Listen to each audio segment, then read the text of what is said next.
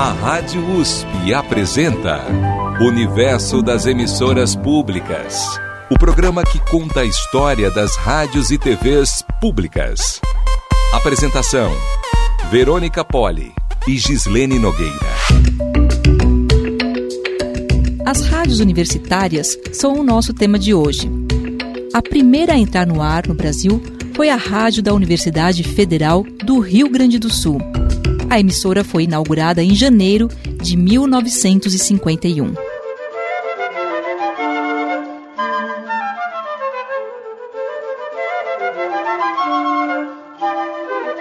Jornal da URGS, o melhor do ensino, pesquisa e extensão públicos da Universidade Federal do Rio Grande do Sul.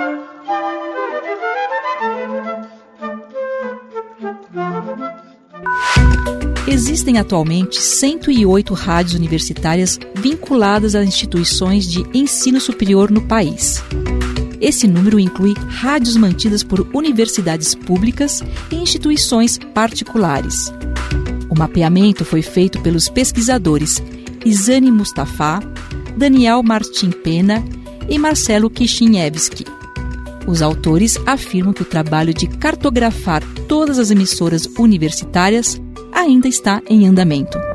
Informação, Rádio Jornalismo Unesp. Rádio USP São Paulo, 93.7.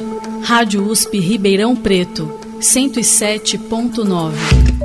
Neste programa, vamos conversar com gestoras de duas rádios universitárias: a Rádio da Universidade de São Paulo, a Rádio USP, e a Rádio da Universidade Estadual Paulista, a Rádio Unesp. Está aqui com a gente a jornalista Rosimeire Talamone, da Rádio USP do campus de Ribeirão Preto. 107,9.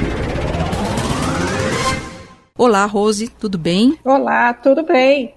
E também recebemos a editora-chefe do jornalismo da Rádio Unesp FM, Liene Castro. Olá, Liene. Olá, tudo bem? É um prazer compartilhar aqui com vocês. Muito obrigada pela presença, meninas. A Rádio USP foi fundada em 11 de outubro de 1977. Rose, conta um pouco pra gente sobre o surgimento da rádio e qual o perfil da emissora. E também quando surgiu a rádio em Ribeirão Preto, que também tem uma programação local, não é, Rose? A Rádio USP, né, a Rádio Mãe, a cabeça de rede, ela surgiu num momento delicado do país, né? E ao mesmo tempo num momento de processo de transformação de luta pela liberdade. Foi lá em 77. Ela já nasceu com conceitos de diversidade, pluralidade, mas acima de tudo de criatividade. Ela tem um perfil de experimentação desde o início e que se mantém até hoje. A Rádio USP Ribeirão Preto ela já surgiu em 2004, depois de um longo processo de criação. Foram 18 anos de luta para ter a emissora de Ribeirão Preto. A emissora de Ribeirão Preto, ela segue a programação e as diretrizes da Rádio de São Paulo, da emissora de São Paulo, que é a cabeça de rede. Ela tem quatro horas de programação local, mas ela também tem uma produção que integra a, a emissora de São Paulo ela sempre segue as diretrizes, os objetivos, as metas. O bacana disso é que todo esse processo ele é construído por todos.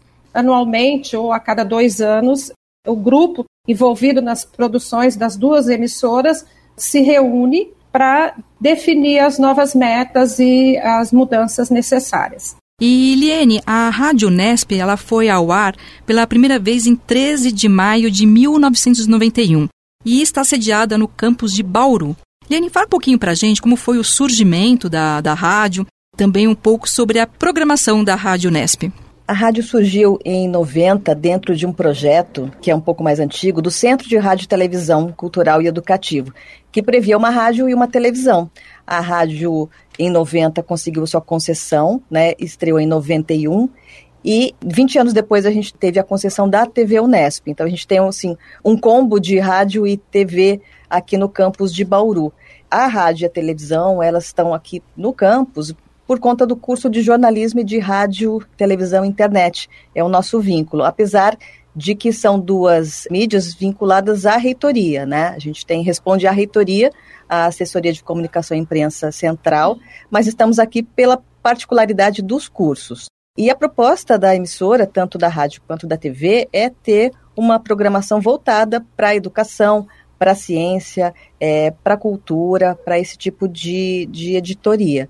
Nossa programação, o carro-chefe musical é MPB, temos vários outros gêneros musicais, blues, jazz, música erudita, né? E no jornalismo é a divulgação institucional, acadêmica e científica ao longo de toda a nossa programação.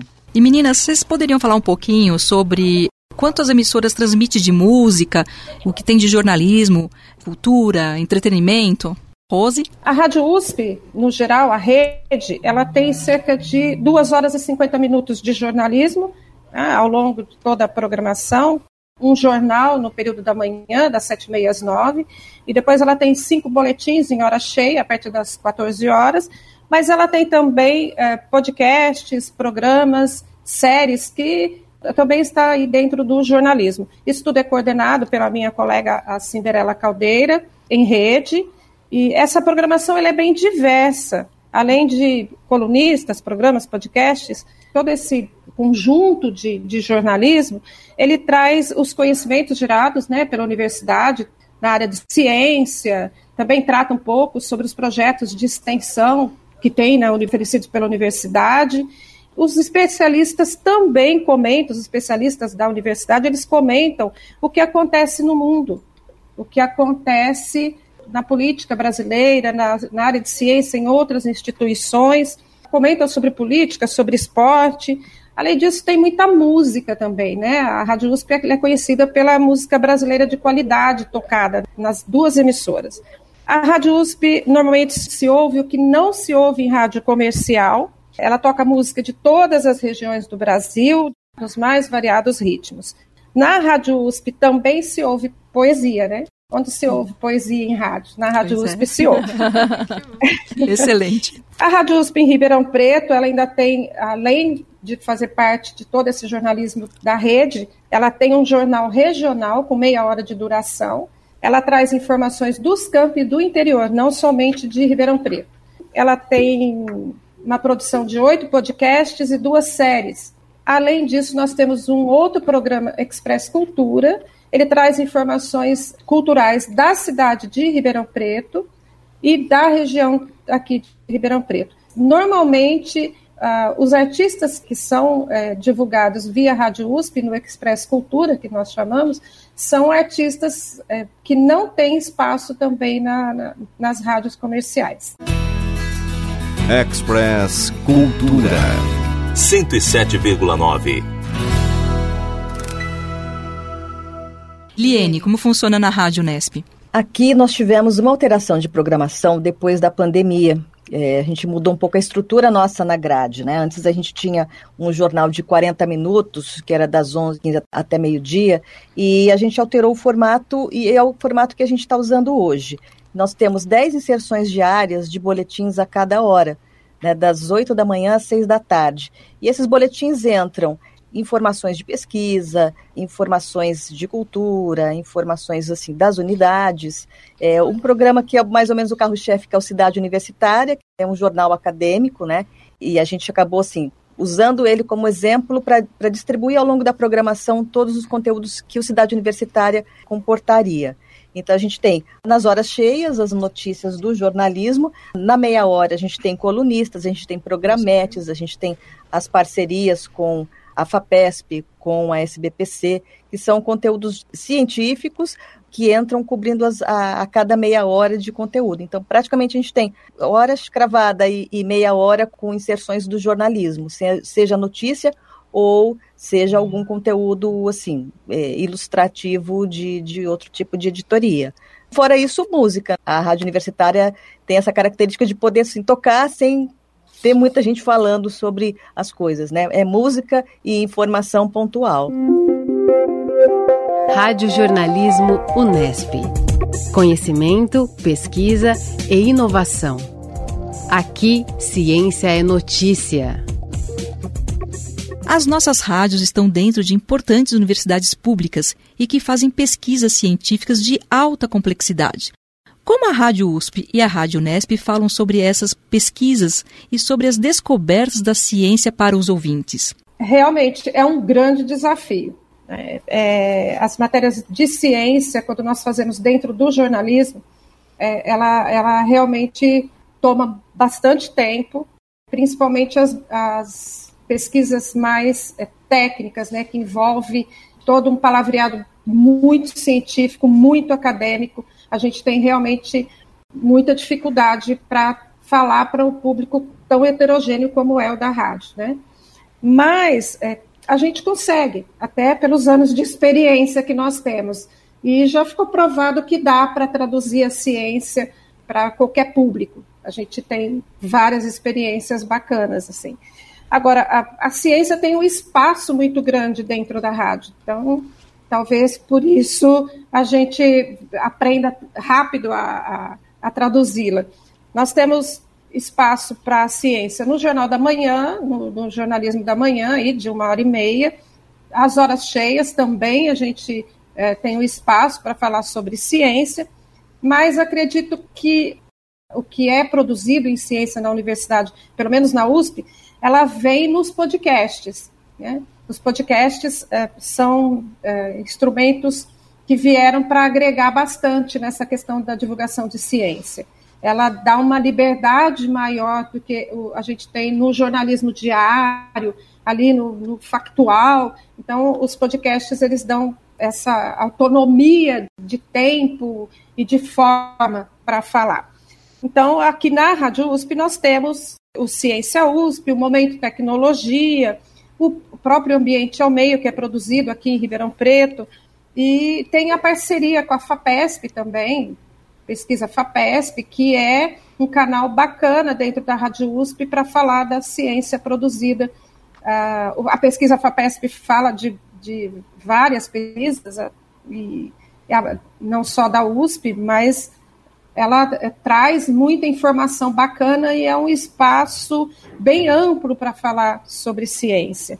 Os colunistas, eu tenho visto cada vez mais que eles também ah, aproveitam o espaço que eles têm para divulgar o que é produzido na sua unidade, por ele, pro seu, pelo seu grupo e pela sua unidade. Então, é, é um espaço amplo que nós temos e o desafio é sempre grande, porque a ciência ela muda também, né? Todo dia tem novas descobertas, tem novas técnicas, e a gente vai aprendendo com eles a, a como falar para um público de rádio sobre essas pesquisas e as suas mudanças.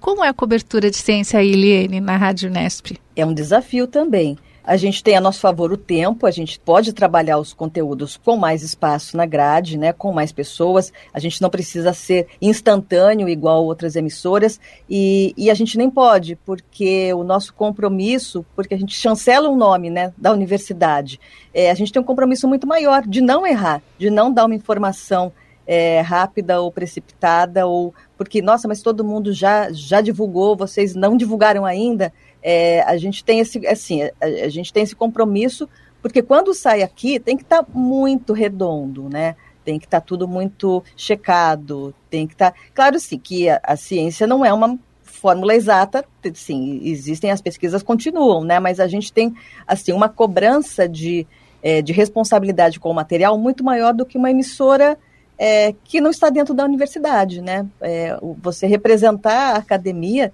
te dá assim é, uma responsabilidade sobre o seu conteúdo bem maior, né? Você tem que pensar bem sim, se aquilo é assunto para você, se aquilo está de acordo com o que é, você está é, representando, né? As pesquisas, elas precisam ter mais de uma fonte, elas precisam ter uma metodologia que, que se respalde, né? Então, o compromisso é, aqui com a divulgação científica é grande, porque se você comete assim um deslize. Nossa, mas a universidade falou isso, né? Não, assim, a emissora da universidade não pode falar sem ter assim bastante respaldo para para essa informação, né? E a nosso favor a gente tem toda a nossa carteira de docentes, de pesquisadores, né? Daqui e das outras instituições também que a gente trabalha sempre com as pesquisas são interinstitucionais, né? Muitas vezes. Eu acho que a COVID-19 trouxe um aprendizado muito grande porque o que nós falamos de Covid no início da pandemia foi muito diferente do que é, nós falamos agora, não no final, né? Mas ao longo de três anos aí, mudou muito o que nós trouxemos de informação e como nós trouxemos essa informação. A Covid ensinou muito é, sobre o quanto que a gente ainda tinha para aprender para falar de ciência. Eu acho que esse aprendizado foi geral para todo, todo mundo que trabalha com divulgação de ciência. A Covid nos ensinou muito que, inclusive, que a gente tinha que mudar alguns conceitos e algumas formas de falar de ciência. Né? Mudar nada, o que, Rose? Nada... Trazer a complexidade, levar para o público é... essa, vamos dizer, a incerteza, entre aspas, da ciência, de que uma outra Exatamente. descoberta pode rever aquilo no é... formato. Eu fiquei com a sensação, até então, de que tudo que a gente falava de ciência a, a, a, dava a impressão que estava pronto e acabado. Olha, descobriu-se que né, aquele vírus é que faz isso, aquele vírus faz aquilo. A Covid mostrou que não é nada disso. Aquele vírus ele pode fazer aquilo, mas fazer aquilo outro, aquilo outro, aquilo outro. É, é, o vírus ele pode mudar, né? Ele, ele muda é, ao longo, né? Ele, é, ele, ele tem a mutação e essa mutação faz com que mude toda, todo o sintoma, que mude todo, todo, todas as consequências. Aí nós passamos a avaliar que em outras pesquisas, isso tudo também pode acontecer. Então, é, é uma coisa assim que sempre que eu via um jornalista falando de ciência, a sensação é que saiu aquele resultado, ele foi publicado na Lancet, ele foi publicado na Science, na Nature, pô, não, tá pronto e acabado. Nada está pronto e acabado, né? A gente já sabia disso, que nada está pronto e acabado, mas a gente vivia a ilusão de que estava. E aí a, a Covid veio para mudar um pouco tudo isso. Então é muito interessante. E até a tomar mais cuidado quando a gente fala assim: olha, uma pesquisa foi feita com X pessoas. Olha, será que esse número realmente é, é o ideal? Será que esse número realmente reflete aquilo que está acontecendo? Ó, vamos esperar mais um pouquinho? A gente não vai com, com muita sede ao pote mais para divulgar as coisas. A gente quer ter certeza daquilo. A gente ouve o pesquisador, ouve o orientador dele, ouve o grupo dele, para achar a melhor forma de, de, de, divulgar. Então, é uma coisa assim, já se tomava cuidado antes pela responsabilidade que a gente tinha. A Covid ensinou que essa responsabilidade é muito maior até do que a gente imaginava. Até porque, gente, assim, né, com a pandemia, todo mundo virou um comunicador, né? Todo mundo é influenciador, todo mundo tinha é, comentários a fazer, notícias a dar. A gente teve uma concorrência extra emissoras imensa, né? Com a internet. Todo mundo tinha uma solução, uma pesquisa, uma receita, né? E coube a nós dentro da, da, assim, das universidades é separar o joio do trigo, né? Porque no começo todo mundo tinha, ah, a Covid é isso, a Covid é aquilo, todo mundo sabia ou não sabia, e a, a gente teve que, sim, pôr o pé no freio para ver, assim, o que exatamente era verdade, o que era fake, o que era científico e o que era empirismo, né? Nesse ponto, assim, chegou no momento que a gente teve essa separação, né? Quando a gente começou a aprender é, isso, que, que a gente pouco sabia das coisas, e quando a gente teve todo esse movimento, assim, todo mundo tinha algo, tinha uma notícia, a gente teve muita concorrência, né, entre aspas, com os pseudocientistas, né, que apareceram aí em profusão com mil coisas a dizer, né? É, e aí a gente fala assim, nossa, será que a gente não sabia nada disso? Na verdade, com o tempo a gente te, amadureceu bastante essa cobertura, né? E conseguimos, acho que até assim, um lugar de fala com um respaldo científico que é o que a gente trouxe de positivo depois dessa pandemia, né? A gente aprendeu muito com isso, né? Assim, a segurar um pouco para saber o final da história. Rosiliene, a Rádio Nesp e a Rádio USP têm uma parceria de troca de conteúdos e de reportagem. Conte um pouquinho para a gente, aos nossos ouvintes, como esse intercâmbio começou. Essa parceria, ela começou por iniciativa da minha colega Aliane de Castro, que é uma entusiasta aí é, dessa parceria, né, dessa troca de informações, troca de produções. Em 2019, a Liane me, me ligou oferecendo aí o, o, material produzido pela Unesp, pedindo o material produzido pela Rádio USP Ribeirão E naquele momento a gente sempre falava para as pessoas: olha, a gente tem lá disponível no Jornal da USP, você pode baixar, dando os créditos e pegar. Aí, numa conversa mais aprofundada com ela, nós descobrimos que nós não temos pé para ficar baixando nada de site, de emissora nenhuma e procurando aquilo que mais nos interessa. Qual que foi a conclusão que nós chegamos? Que a gente disponibilizaria dentro daquele formato que a gente já sabia que a outra emissora uh, pudesse usar. E aí nós fizemos trocando e-mails com material. Toda semana eu mandava para ela vários e-mails, já selecionando aquilo que eu acreditava que uh, daria para ela utilizar lá na Rádio Unesp e recebia dela o material da, da Unesp. O que, que foi bacana, assim? É bacana porque até então eu não pensava nessa troca de conteúdos, e começou a chegar um material muito bacana, inclusive de pesquisas interinstitucionais que eram feitas por pesquisadores daqui com pesquisadores da Unesp, e nós temos um espaço local aqui de jornalismo. Eu coloquei um espaço só para essa troca de mensagens dentro do nosso jornal. Com o tempo, a Liene também foi responsável por convidar a UFSCar, a Unicamp, para participar desse grupo, e eu convidei a, a Cinderela para colocar o material de São Paulo. E a Cinderela também recebeu super bem, acabou colocando em rede o material que veio da, da Liene. E hoje tem essa troca toda. Nós evoluímos né, de troca de e-mails. Depois que a Liene convidou a Unicamp e a UFSCar para fazer parte do grupo, nós criamos um drive onde a gente coloca o áudio e numa tabelinha com o título e o tempo da matéria ficou mais claro, dá para ver diariamente aquilo que a gente tem disponível das rádios parceiras. Então vamos Entendeu? ouvir Liene, a super creditada por essa iniciativa bárbara. Na verdade, assim, é juntar a fome com a vontade de comer, né? Todo mundo precisa de, de informação, né?